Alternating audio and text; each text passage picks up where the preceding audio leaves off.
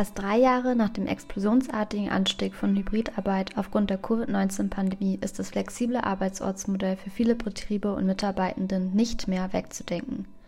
Zahlreiche Studien belegen, dass es die Work-Life-Balance der Mitarbeitenden signifikant verbessert, die Produktivität steigert und neue Talente anzieht. Hallo und herzlich willkommen zu einer neuen Podcast-Folge von Be Inspired, deinem Podcast für mehr Inspiration mein Name ist Lisa Kumbro und ich spreche mit Menschen, deren Geschichten mich inspirieren, faszinieren und mir Mut machen. Die Aussage, die ich eben gerade getätigt habe, entstammt einem Artikel, den Ivan Kursu, der CEO bei Deskbird, geschrieben hat, in dem er die fünf Trends für Hybridarbeit der Zukunft skizziert.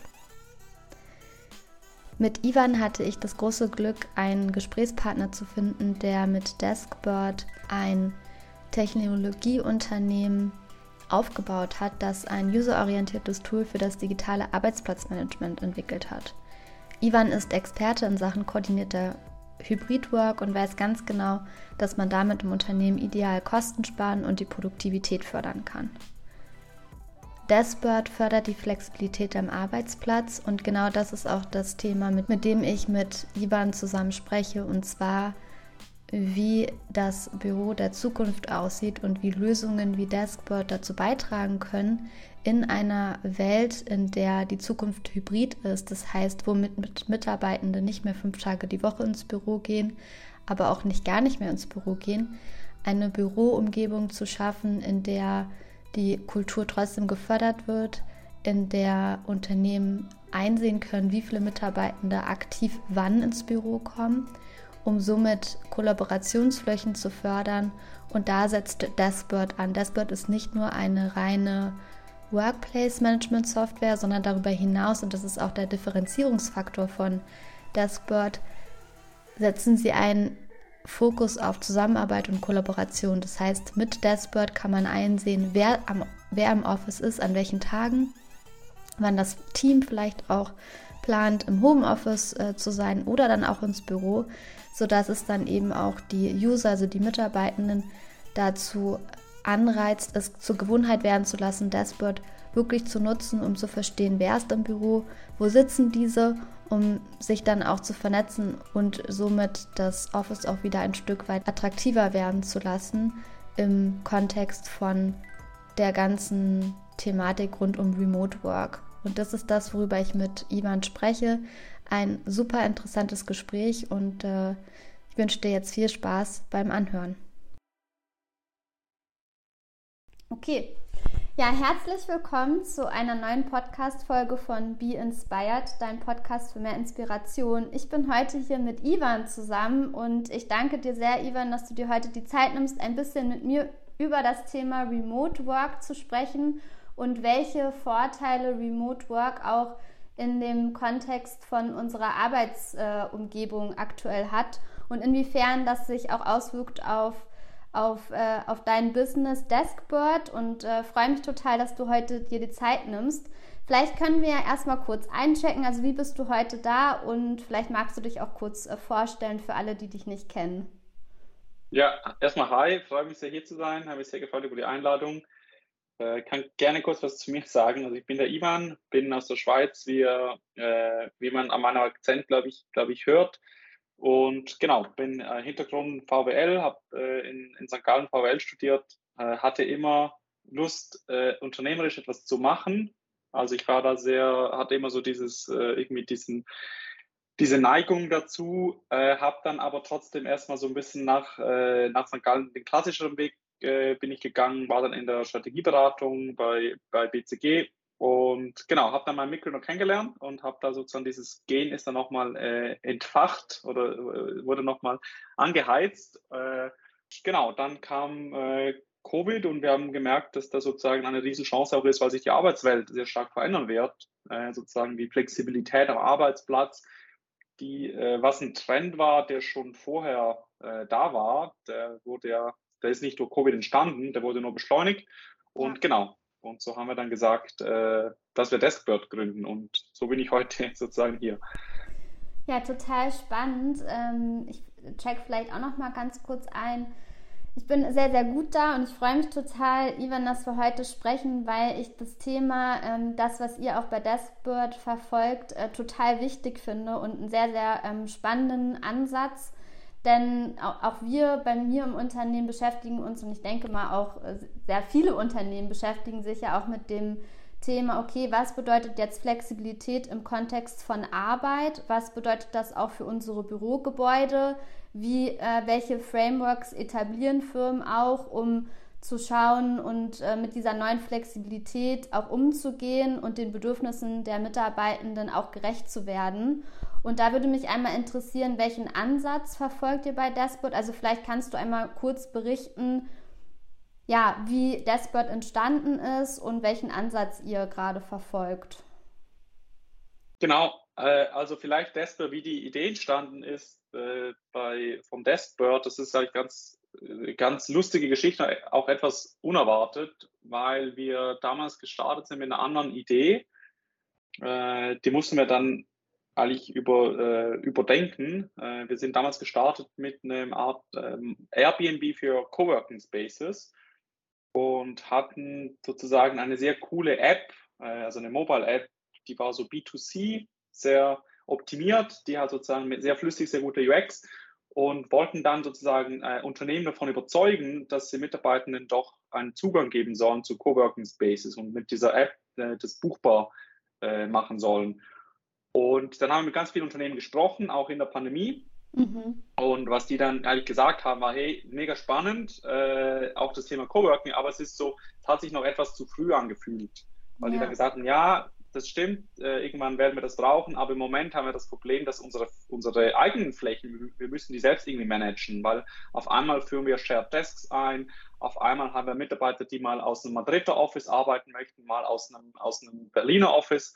Äh, und die fanden aber unsere App so cool. Die haben gesagt, hey, können wir nicht eure App, anstatt dass wir Coworking Space buchbar machen, können wir nicht die einfach nehmen und wir machen unsere eigenen Desks buchbar. Also das ist sozusagen ein Mitarbeiter, bevor er ins Office geht, kann halt sehen, wer ist an dem Tag da, äh, wer ist im Homeoffice und kann dann auch direkt sich einen Schreibtisch im Office buchen an dem Standort, wo er arbeiten möchte.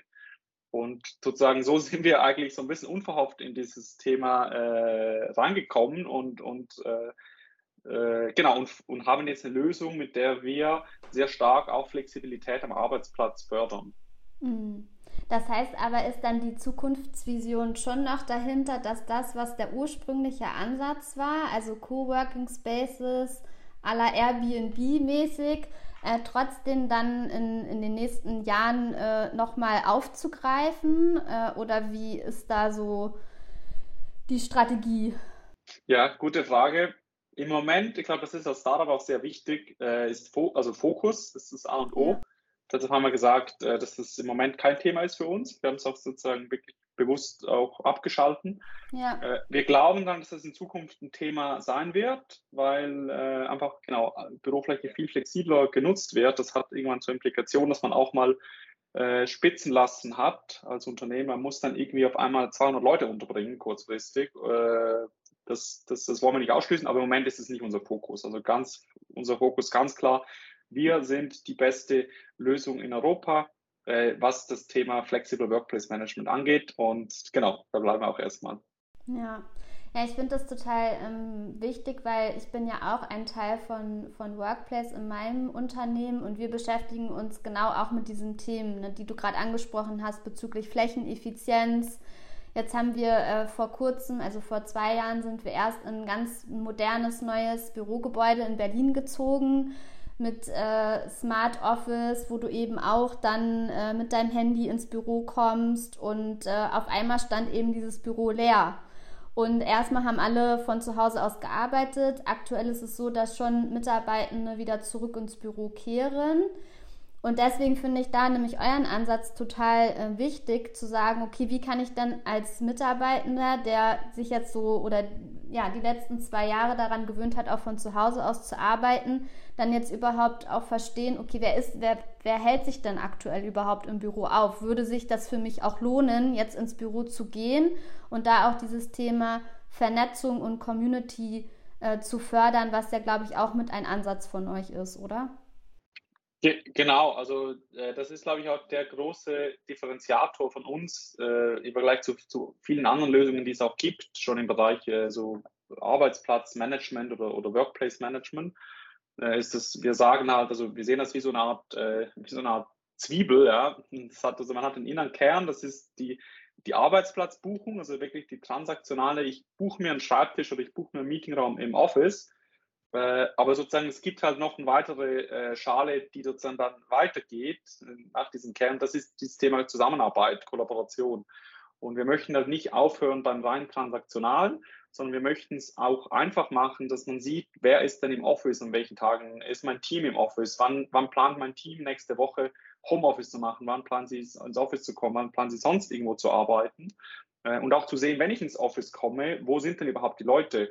Also wir haben viele User bei uns, die sagen, die es zur Gewohnheit gemacht haben, dass jeden Morgen auf dem Weg zur, äh, auf dem Weg zur Arbeit die App öffnen, die Dashboard-App öffnen und sehen, welche Kollegen an dem Tag da sind und wo die sitzen, damit die diese dann irgendwie anschreiben können für irgendwie, dass man sich auf einen Kaffee trifft oder auf ein, auf ein Mittagessen äh, trifft. Und das ist so ein bisschen, glaube ich, diese, diesen Zusatz, äh, dass man sagt, wir sind nicht nur Workplace Management, sondern wir sind auch Engagement, wir sind auch ja. Collaboration am Arbeitsplatz. Mhm.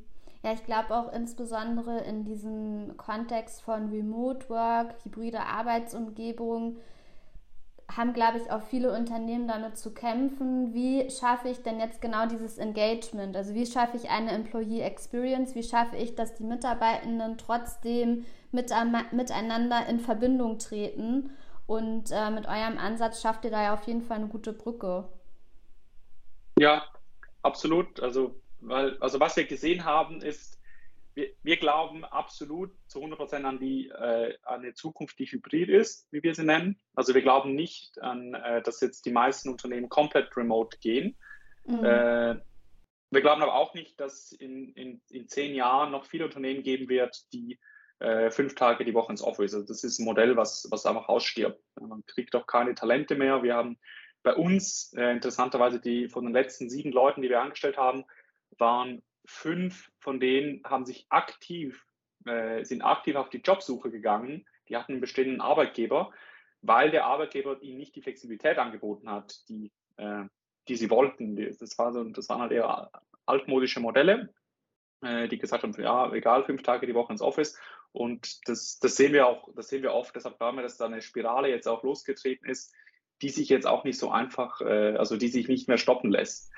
Äh, deshalb glauben wir, dass die Zukunft sehr stark hybrid ist. Äh, und was in Corona spannend war, was passiert ist, ist, dass halt bei ganz, also bei eigentlich allen Unternehmen auf dieser Welt äh, wurde auf einmal die Grundlage geschaffen, dass man überhaupt flexibel arbeiten kann.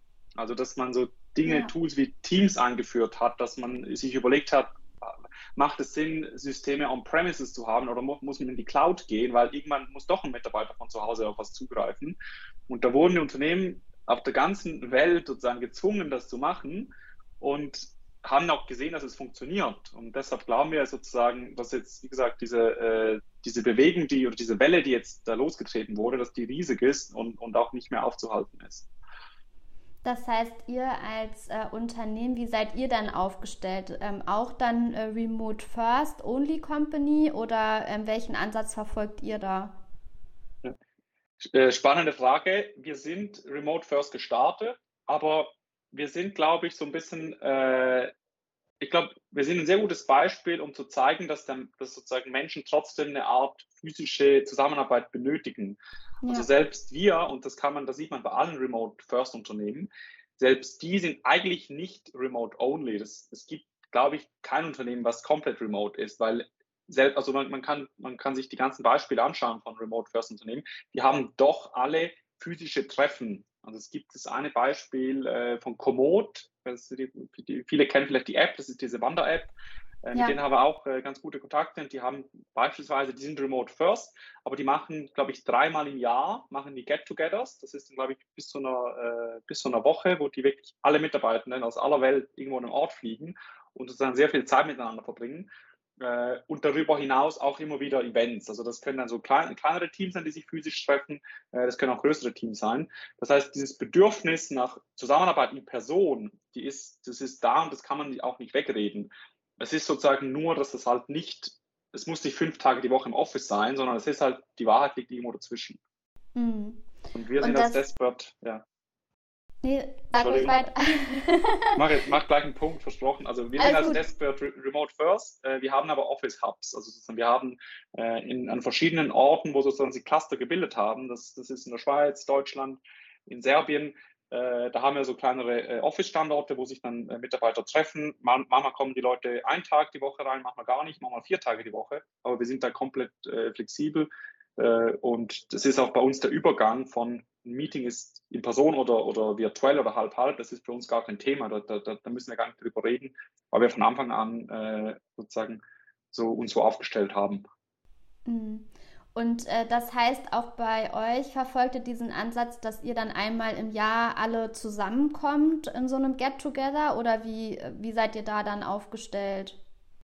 Ge genau, wir machen sogar zweimal im Jahr. Äh, genau, das äh, Vielleicht schaffen wir es auch mal dreimal im Jahr, mal schauen, äh, wie, das, wie das Fundraising die nächsten Monate läuft. Äh, aber Ziel ist auf jeden Fall zweimal im Jahr, dass sich das Ganze, also alle, alle Deskbirds äh, auf der ganzen Welt zusammen treffen. Wir waren äh, im Frühjahr, dieses Jahr waren wir in der Toskana äh, eine Woche.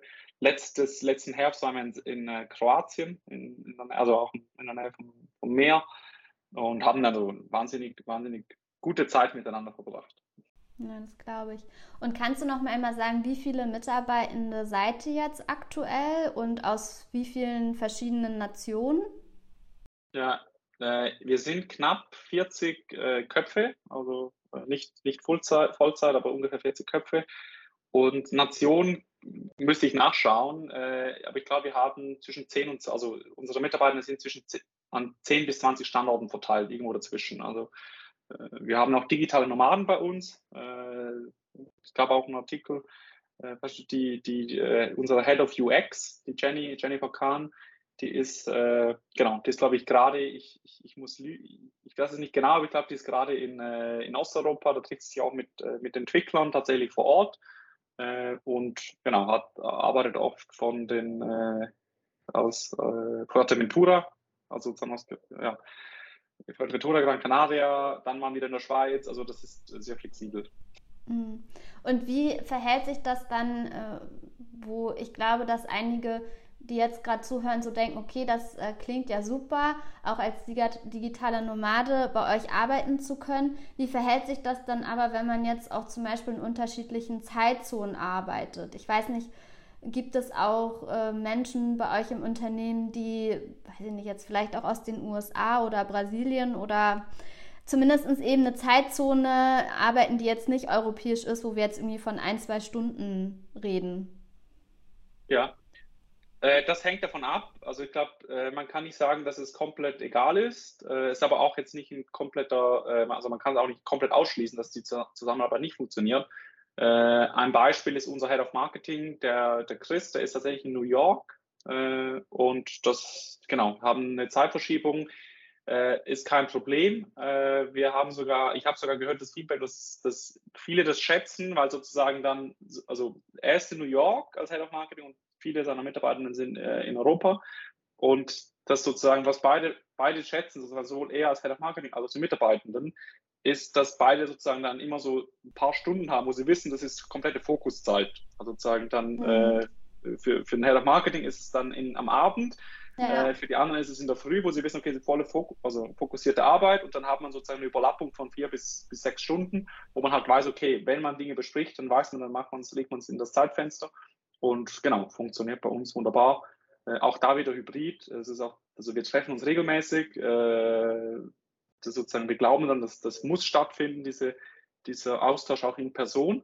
Äh, aber in, das braucht es nicht in der täglichen Arbeit. Das funktioniert auch sehr gut äh, remote. Ja.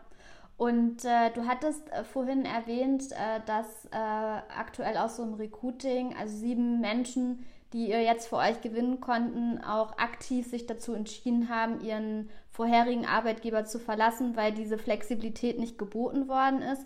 Das heißt auch im Sinne von Talente für euch zu gewinnen. Was sind da auch die Vorteile, sich so aufzustellen, wie ihr jetzt aufgestellt seid? Ja, genau. Also wir sehen einen riesen Vorteil da drin. Das ist, äh, im Moment haben die, die schnell darauf reagieren, glaube ich, einen größeren Vorteil. Wahrscheinlich wird es in fünf Jahren nicht mehr so einfach sein, weil dann viele Unternehmen auch, auch, auch sich überlegen, Remote-Leute einzustellen. Äh, aber für uns, glaube ich, war es sogar einer der wichtigsten Erfolgsfaktoren bisher von, von Deskbird, war die Tatsache, dass wir remote auch Leute angestellt haben. Äh, hätten wir unseren Talentpool auf die Schweiz zum Beispiel beschränkt, dann würden wir niemals äh, dastehen, wo wir heute stehen, äh, weil also, weil, also zum einen dauern Prozesse einfach, äh, Rekrutierungsprozesse länger, vor allem für sehr spezialisierte Rollen.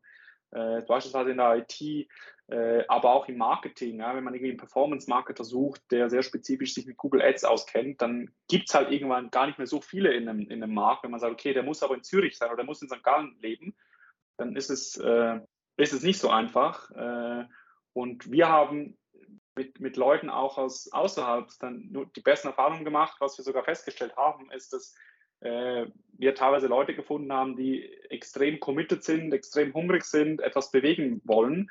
Äh, mit einer Einstellung, die wir in anderen, also in, in der Schweiz, manchmal gar nicht so einfach äh, an, also, vorgefunden haben. Deshalb ist es mhm. für uns gar keine, keine Frage, wir würden da nie, nie zurückgehen.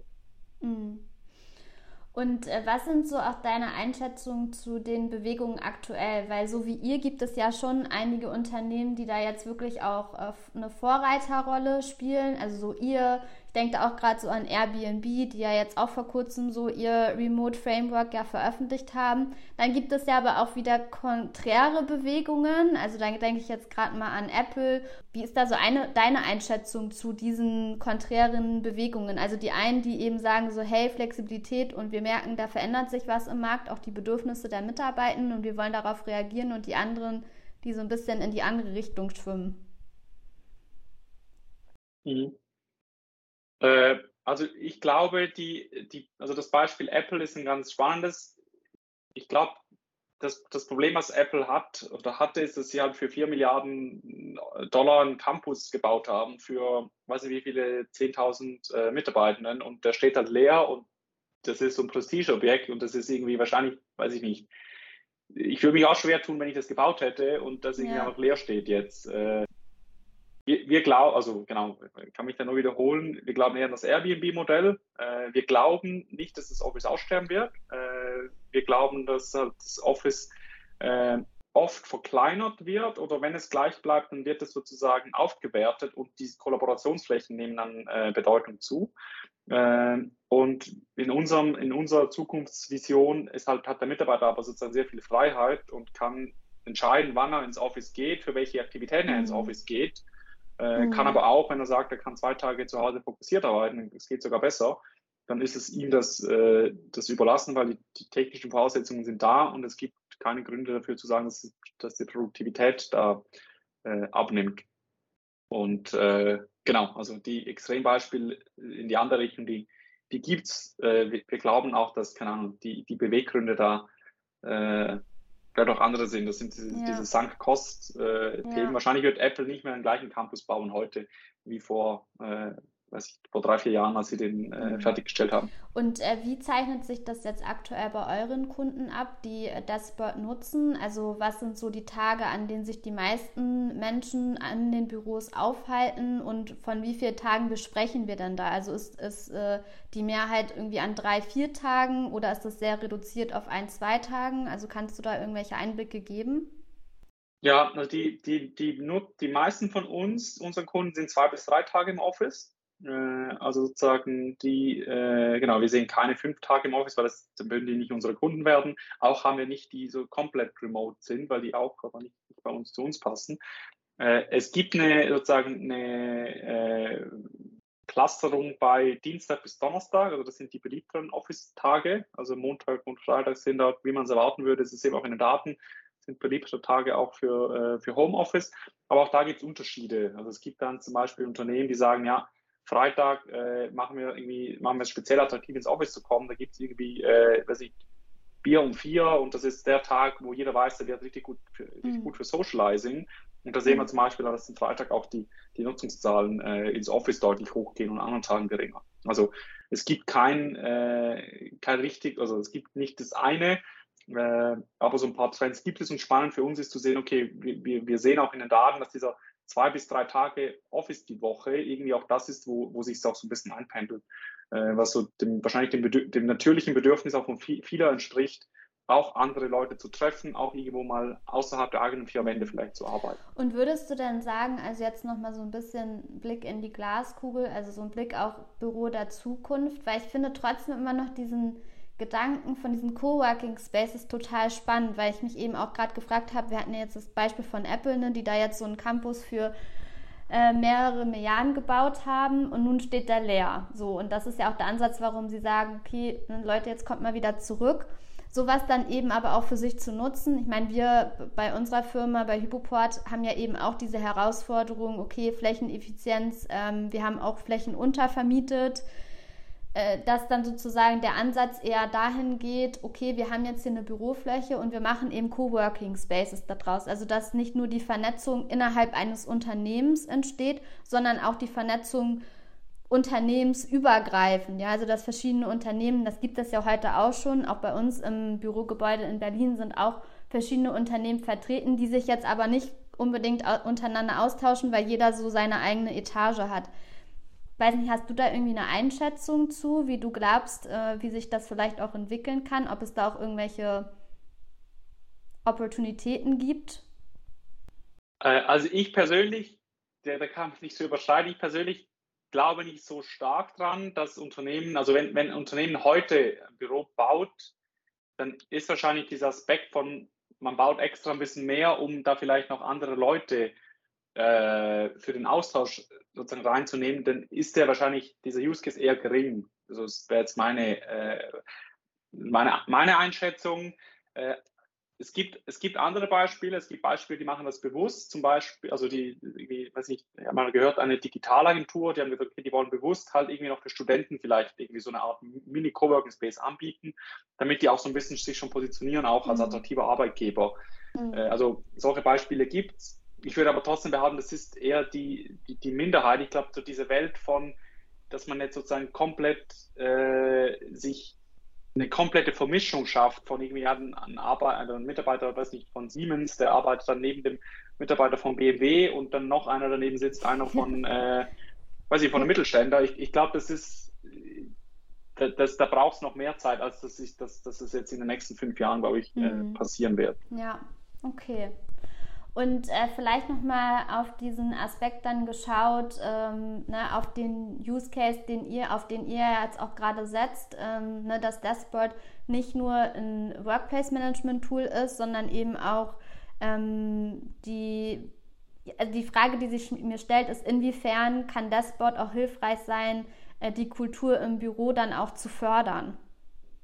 Ge genau, also das ist für uns äh, absolut wichtiges Feature, was wir, was wir anbieten. Das ist halt das äh, bewusste Leute, auch Leute miteinander zu vernetzen. Also was ich beschrieben habe, ist das eine. Also wir helfen schon in der Basisversion sozusagen schon dabei, überhaupt die Visibilität zu schaffen und mal zu sehen, dass, und das Spannende ist, äh, wir schaffen ja jetzt mehr Visibilität als vor der Pandemie, weil vor der Pandemie war man fünf Tage die Woche im Office, man hat immer die gleichen Leute um sich gesehen, man hat man wusste aber nicht, wer sozusagen in, in, auf der Tischinsel, also zwei Tischinseln links von, von, von einem selbst gesessen hat oder ein Stockwerk höher. Äh, und selbst in der Basisausführung bei uns sieht man ja zum Beispiel, hey, da gibt es noch, ein, noch ein zweites Stockwerk, da sind noch Leute, es ist eine, Marketing-Desk-Area, ich habe die Leute noch nie gesehen, äh, lasst doch die vielleicht mal anschreiben.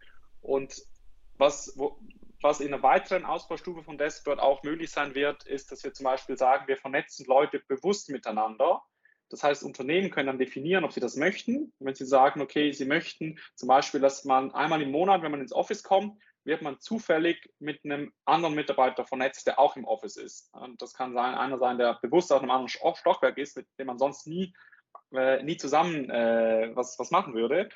Und glauben deshalb, dass wir sozusagen, auch dass man mit Deskboard oder mit, es muss jetzt nicht Deskboard sein, ich will jetzt nicht zu viel Eigenwerbung machen, aber dass man mit einer, mit einer schlauen Lösung äh, bewusst auch Kultur noch besser und, und auch so vor allem diese, dieser Austausch über Teams hinaus sozusagen noch, noch stärken kann in einem mhm. flexiblen Arbeitsplatz. Weil auf einmal mhm. können, wie gesagt, Leute nebeneinander sitzen, die sonst nie nebeneinander sitzen würden.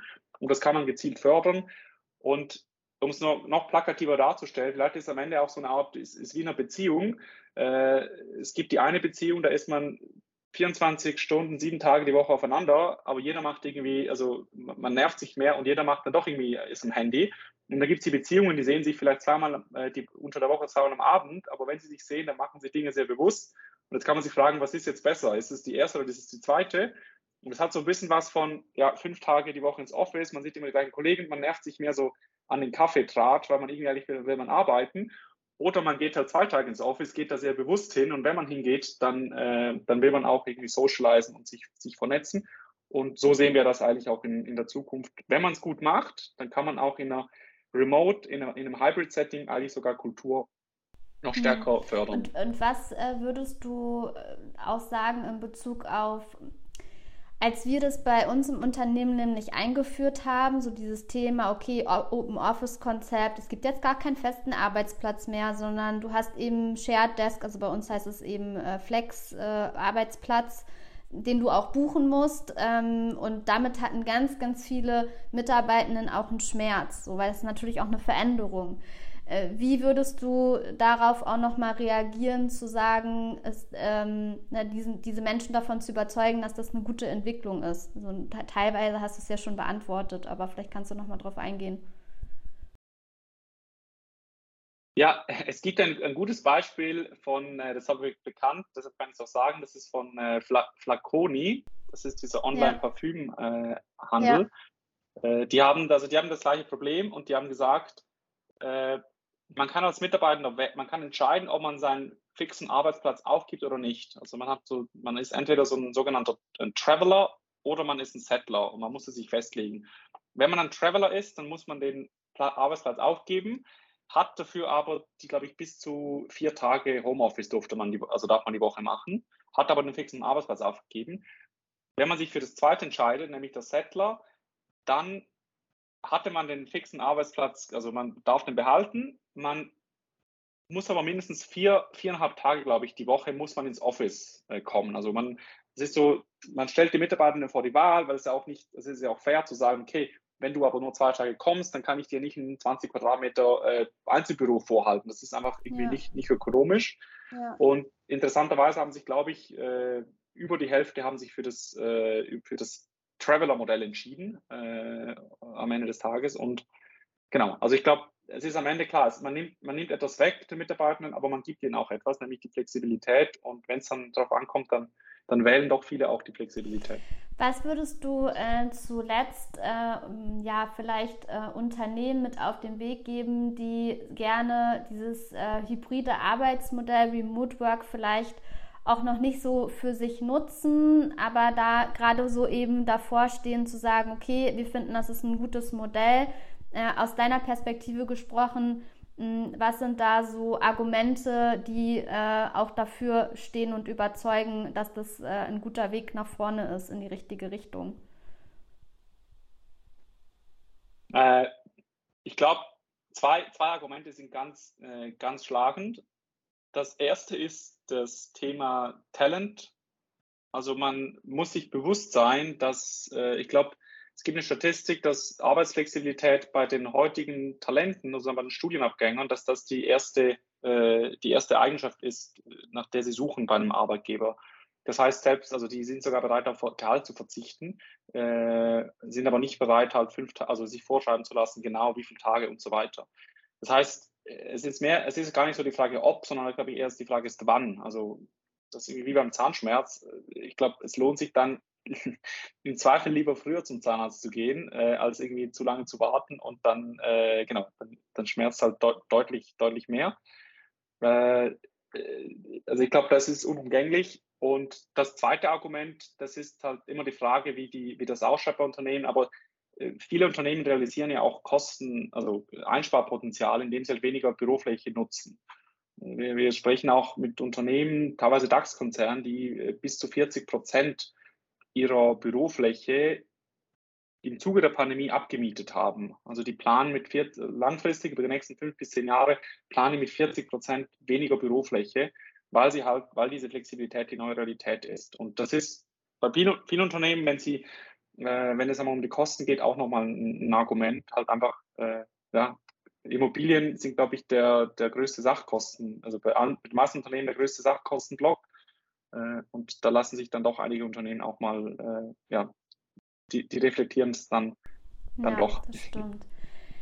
Ja, ich Bevor wir jetzt ähm, zum Ende kommen, habe ich immer noch so ein paar Fragen, die ich all meinen Podcast-Gästen stelle. Also erstmal vielen Dank, Ivan, für, äh, für deine Einblicke auch ins, zum Thema Remote Work und wie ihr das bei Dashboard auch gerade lebt und welche Chancen sich dadurch auch bieten. Vielleicht können wir das mal so ein bisschen hinter uns lassen, dieses Thema, denn die nächsten Fragen äh, sind ganz, äh, also die, die haben damit jetzt gar nichts mehr zu tun. Ich hoffe, du kannst dich da so ein bisschen drauf einlassen.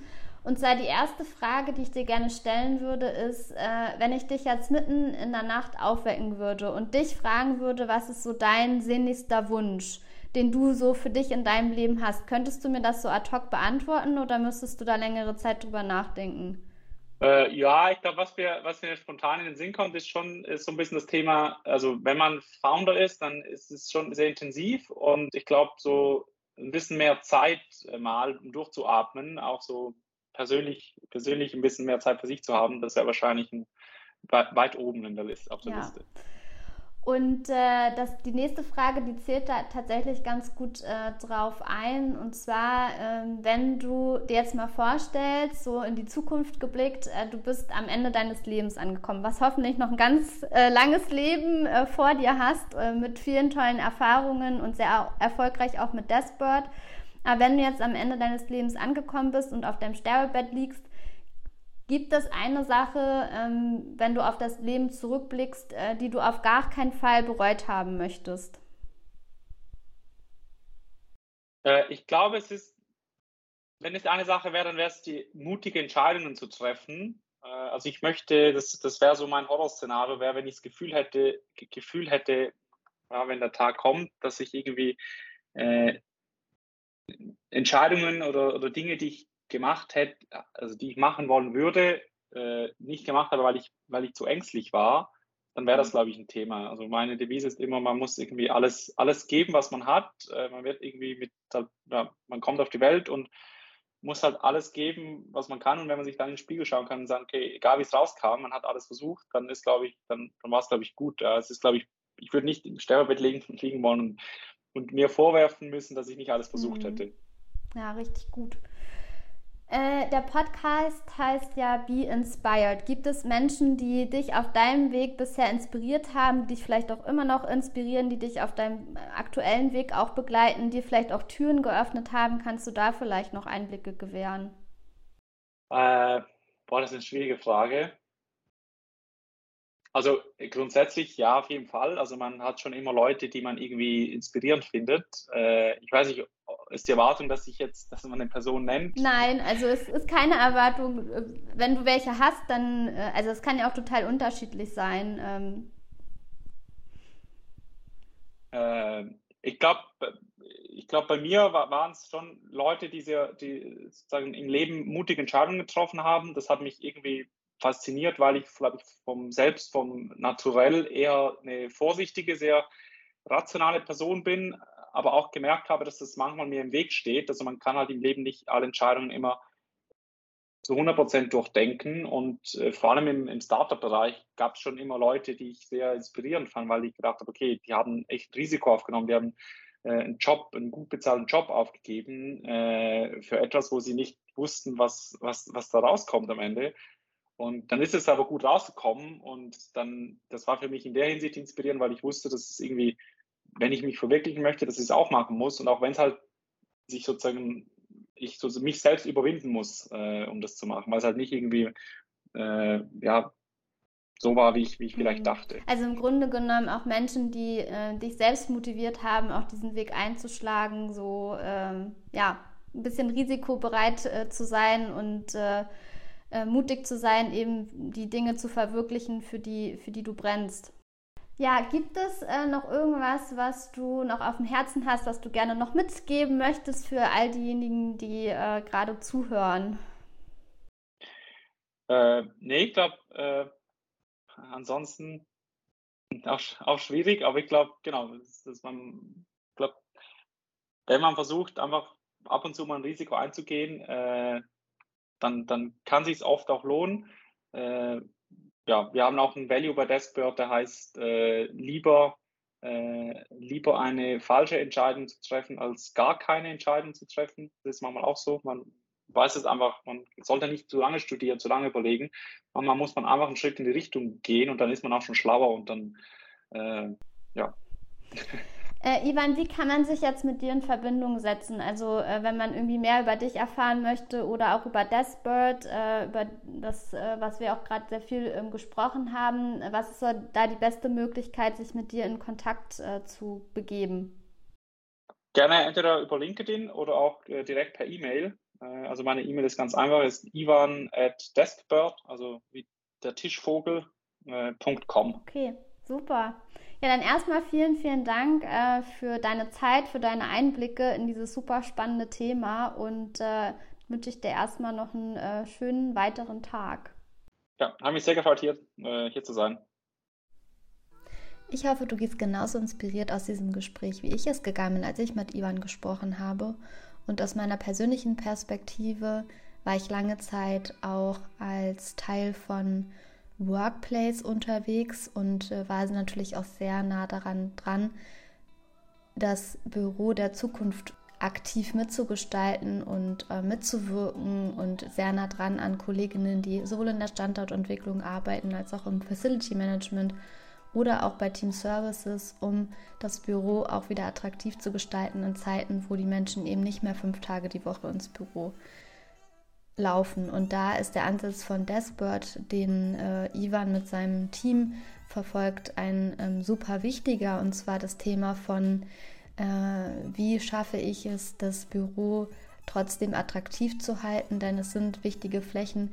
Menschen haben ein Grundbedürfnis, sich sozial äh, zu sozial in, in, sozial zu interagieren mit anderen und das auch ein wichtiger Bestandteil ist von Zusammenarbeit und äh, das eben bewusst äh, zu nutzen, um ins Büro zu kommen, um eben festzustellen, wer ist dann auch noch im Büro, mit wem kann ich mich vernetzen und auch das, was Ivan angesprochen hat, auch darüber hinaus Kultur zu fördern und zwar im Sinne von, wenn eben Flexplätze angeboten werden, dass es auch gut sein kann, dass ich mal neben einem Kollegen oder neben einer Kollegin sitze, mit denen ich äh, im Alltäglichen nichts zu tun hätte, aber aufgrund dieser hm, Flexibilität, die ja die neuen Office-Konzepte einfach mit sich bringen, auch Kultur äh, fördern kann, äh, was auch unter anderem der Ansatz von Deskbird ist. Mich würde auf jeden Fall interessieren, was du aus dem Gespräch mitgenommen hast. Schreib mir deine Erkenntnisse sehr gerne bei LinkedIn oder auch meinem Instagram-Profil.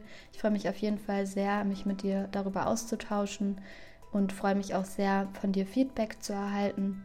Lass mir auf jeden Fall sehr gerne auch eine Bewertung über iTunes da. Da würde ich mich total darüber freuen und es gibt mir auch die Gelegenheit, mehr Reichweite für diesen Podcast zu generieren, sodass äh, ja mehr Menschen auch auf meinen Podcast stoßen und ich weitere super inspirierende und äh, tolle Einblicke generieren kann in die Welt von unterschiedlichen Menschen, Expertinnen, um über nicht nur Remote Work zu sprechen, sondern noch andere wichtige und relevante Themen in der heutigen Zeit. Und äh, ja, ich hoffe, du gehst äh, ganz beseelt aus diesem Gespräch heute heraus. Ähm, ich freue mich auf jeden Fall von dir zu hören. Vielen Dank, dass du mich auf meiner Podcast-Reise begleitest. Be inspired and inspire others. Deine Lisa.